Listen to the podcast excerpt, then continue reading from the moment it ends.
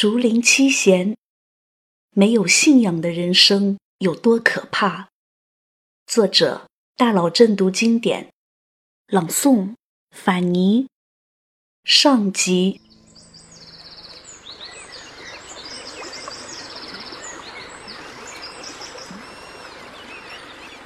金庸武侠小说《射雕英雄传》里有个江南七怪，无独有偶。魏晋时期的河南也有七个脾气非常古怪的人，这个超级偶像男天团被后人尊称为“竹林七贤”。然而，他们哪里和“贤”这个字有半毛钱关系呢？明明应该叫“中原七怪”才对。不信啊，咱们就来扒拉扒拉发生在他们身上的怪事儿。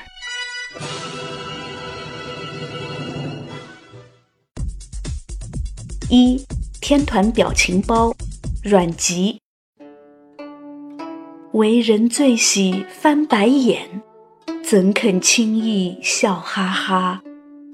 长笑痛哭加吐血，一醉两月卧在家。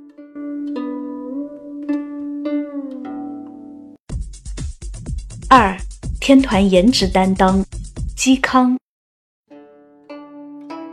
海拔绝超一米八，八块腹肌人人夸。先只弹得广陵散，偏爱打铁在柳下。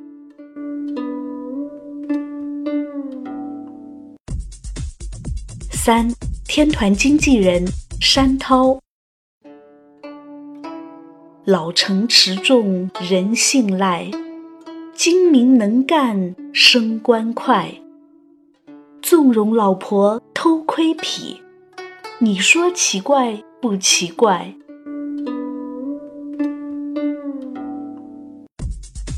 四天团秘书向秀，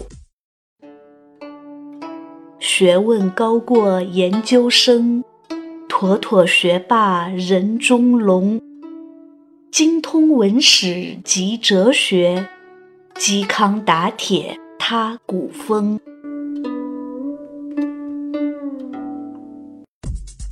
五天团行为艺术家刘伶，饮酒醉倒不用抬，死到哪里哪里埋，裸奔不说伤风话。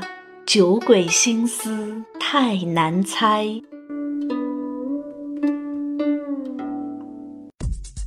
六天团音乐家阮咸，精通音律达八音，改造乐器传古今，无事炫耀大裤衩，与猪同饮笑死人。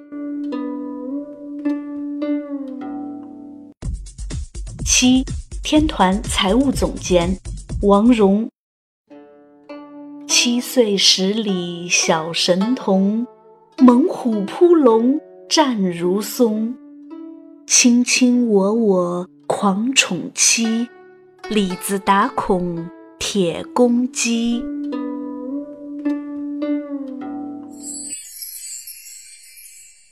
一个人怪是性格问题。一群人怪是文化问题，如果许多人都欣赏这种怪，就是社会问题了。中原七怪生活的那个年代，用两个字概括：篡、乱。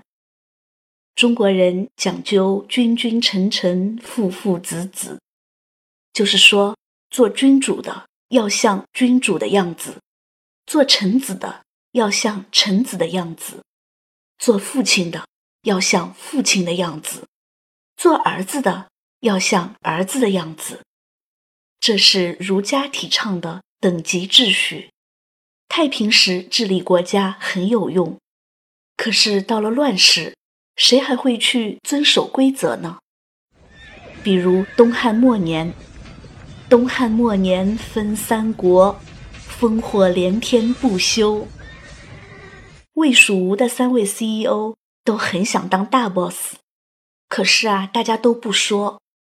曹操拿着汉献帝当挡箭牌，他说：“我是奉天子以令不臣。”刘备和孙权说：“骗谁呢？你是挟天子以令诸侯。”到了曹丕这小子，他哗的一把扯下了遮羞布，管你君不君，臣不臣，直接登基称帝。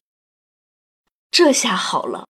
大家都想，你能篡，我为什么不能篡？你又不比我多长一个脑袋。于是你篡，我也篡，天下大乱。曹操万万没有想到，他的儿子建立的曹魏政权，经历了五任皇帝，只存在了短短四十六年。他更想不到，他死了以后。当年的心腹司马懿会成为曹魏政权的掘墓人。最危险的，往往不是敌国外患，而是祸起萧墙。要想了解中原七怪为什么那么怪，就必须了解曹氏和司马氏之间的恩恩怨怨。首先要好好介绍一下关键人物司马懿，这个被政治耽误了的天才演员。司马懿的表演才能，什么金鸡、百花、奥斯卡，通通不在话下。据说司马懿有狼顾之相，狼这种动物疑心非常大，正走路的时候。会突然回头向后看，脖子扭转一百八十度。你会吗？司马懿会。曹操对司马懿很提防，说司马懿有野心，将来一定会成为我曹家心腹大患，于是起了杀心。然而司马懿是如何巧妙的？躲过这一劫的呢？装病，装感冒还是装发烧？这也太小 case 了。要装啊，就装个轰轰烈烈的，半身不遂。所以，当司马戏精一只手握成鸡爪状，嘴里流着哈喇子，颤颤巍巍的出现时，所有人都相信他是真的病了。再加上司马懿的确是个很有政治才能的人，连诸葛亮都说：“吾平生所患者，独司马懿一人而已。”很快，曹操死，司马懿陆续辅佐了曹丕、曹睿和曹芳，成为四朝元老。年仅八岁的曹芳即位后。改年号叫正史，咱们的主人公主要就在这一时期活动。这个很重要，小伙伴们先记着。此时，司马懿和另一个辅政大臣曹爽展开了激烈的斗争，这就是历史上著名的曹马之争。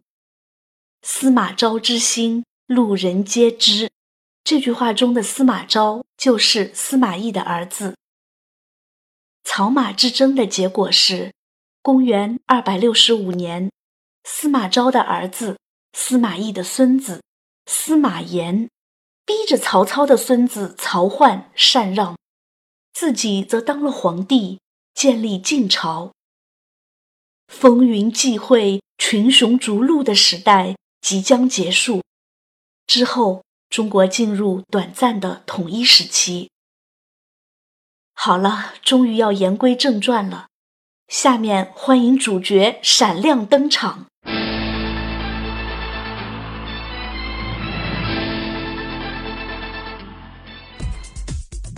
首先出场的是阮籍，作为天团表情包，阮籍承包了所有突破你想象力极限的表情。哦，第一个表情是翻白眼。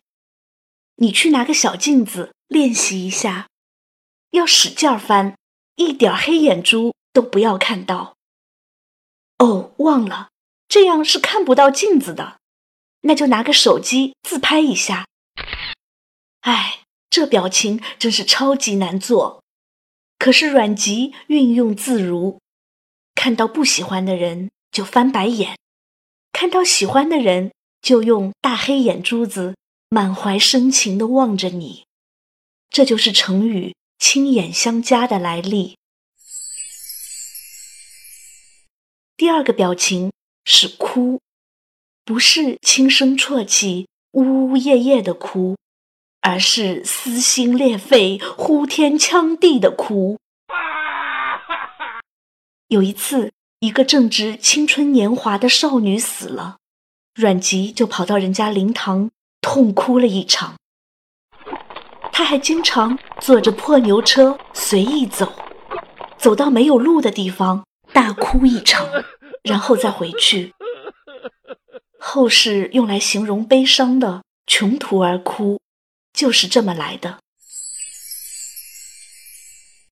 第三个表情是撅嘴，难道阮籍喜欢卖萌？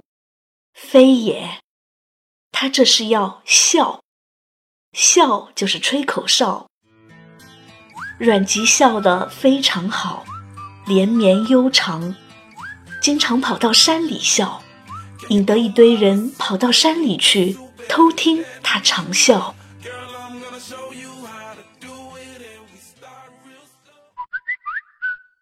第四个表情是木头脸。有天，阮籍正在和朋友下棋，忽然得知母亲去世的消息，然后他面无表情地继续下棋，直到下完棋，朋友走后。他一口血喷了出来。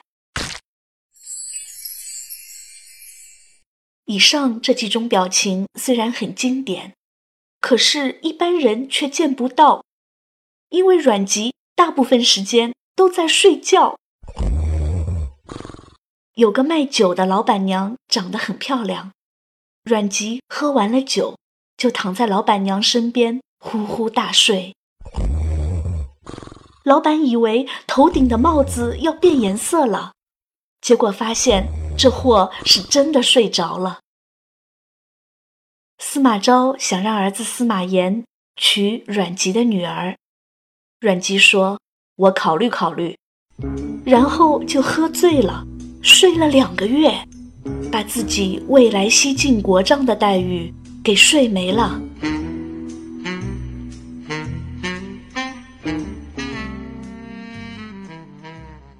很多人都认为阮籍是个疯子。初唐时的王勃在《滕王阁序》里说：“阮籍猖狂，岂效穷途之哭。”然而，又有非常多的人很欣赏阮籍，比如曹雪芹的字就叫梦阮，他笔下的贾宝玉也有几分阮籍的狂气。当然，阮籍并非生来如此。他出生在陈留，父亲阮宇位列建安七子，很有才华，是曹操身边的文官。三岁时父亲去世，曹丕对阮籍母子很照顾，阮籍非常痛苦。他原本应该倾向曹魏，然而曹魏的政权得知也并不光明正大。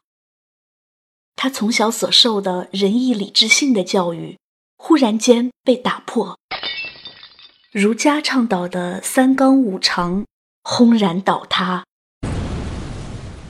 阮籍一下子没有了精神信仰。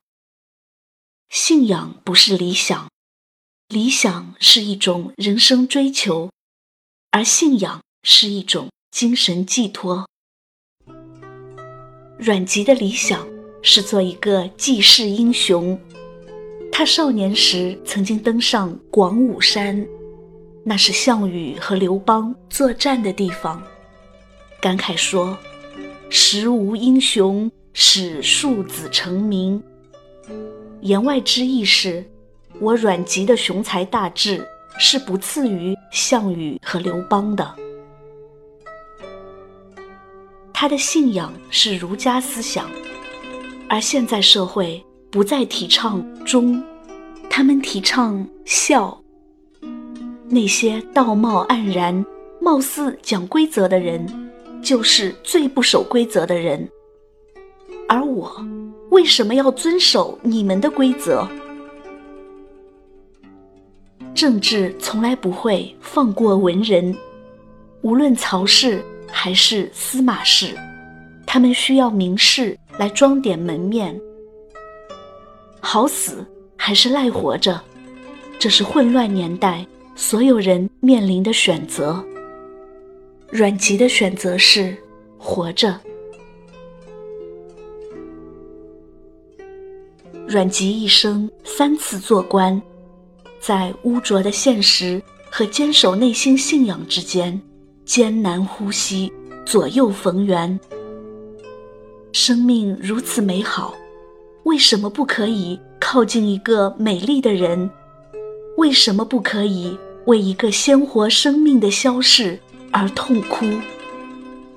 这是他无法和这个世界抗争的巨大无奈。和孤独啊！真正的强者，不是放弃生命的人，而是选择在困境中继续咬牙生活下去的人。他哭，他笑，他喝酒，还不足以宣泄他心中的痛苦、抗争、苦闷和绝望。于是他写诗。诗是治疗心灵伤痛的灵丹妙药。阮籍有八十二首诗，题目都叫《咏怀》。这下可了不得了，就是这组抒发心情的诗，一下子为他创了两个第一：第一个大量写五言诗的人，第一个写组诗的人。你以前见谁写诗？一个题目写几十首，哐哐哐哐，一家伙砸下来，把你看得眼花缭乱。阮籍之后，左思、陶渊明、杜甫、温庭筠都学会了这招。钟嵘的诗品评价阮籍的诗：“言在耳目之内。”情寄八荒之表，意思是说，他的语言你一眼就能看明白，可是他的情感却在很远的地方，不是随随便便就能轻松理解的。刘勰在《文心雕龙》里说：“软指摇身”，说他的诗主题不好理解。那么，我们来欣赏一下第一首吧。叶嘉莹老师说，这首诗就像是刚出锅的馒头，暄腾，口感好。欣赏阮籍的诗，一定要从这首开始。《咏怀·其一》：夜中不能寐，起坐弹鸣琴。薄帷见明月，清风吹我襟。孤鸿号外野，翔鸟鸣北林。徘徊江河间，忧思独伤心。这首诗的表面意思很好理解。那时正是午夜。诗人躺卧很久，还是睡不着，便起身来到窗边，对月抚琴。月光洒在床围之上，斑影绰绰。清风徐来，掀起了他的衣襟。在这清寂的夜晚，野外偶尔传来孤鸿鸣叫，倦鸟啼吟。这些鸟在空中徘徊。找不到自己的那片林子，只好独自伤心。可是，独自伤心的只有这些鸟儿吗？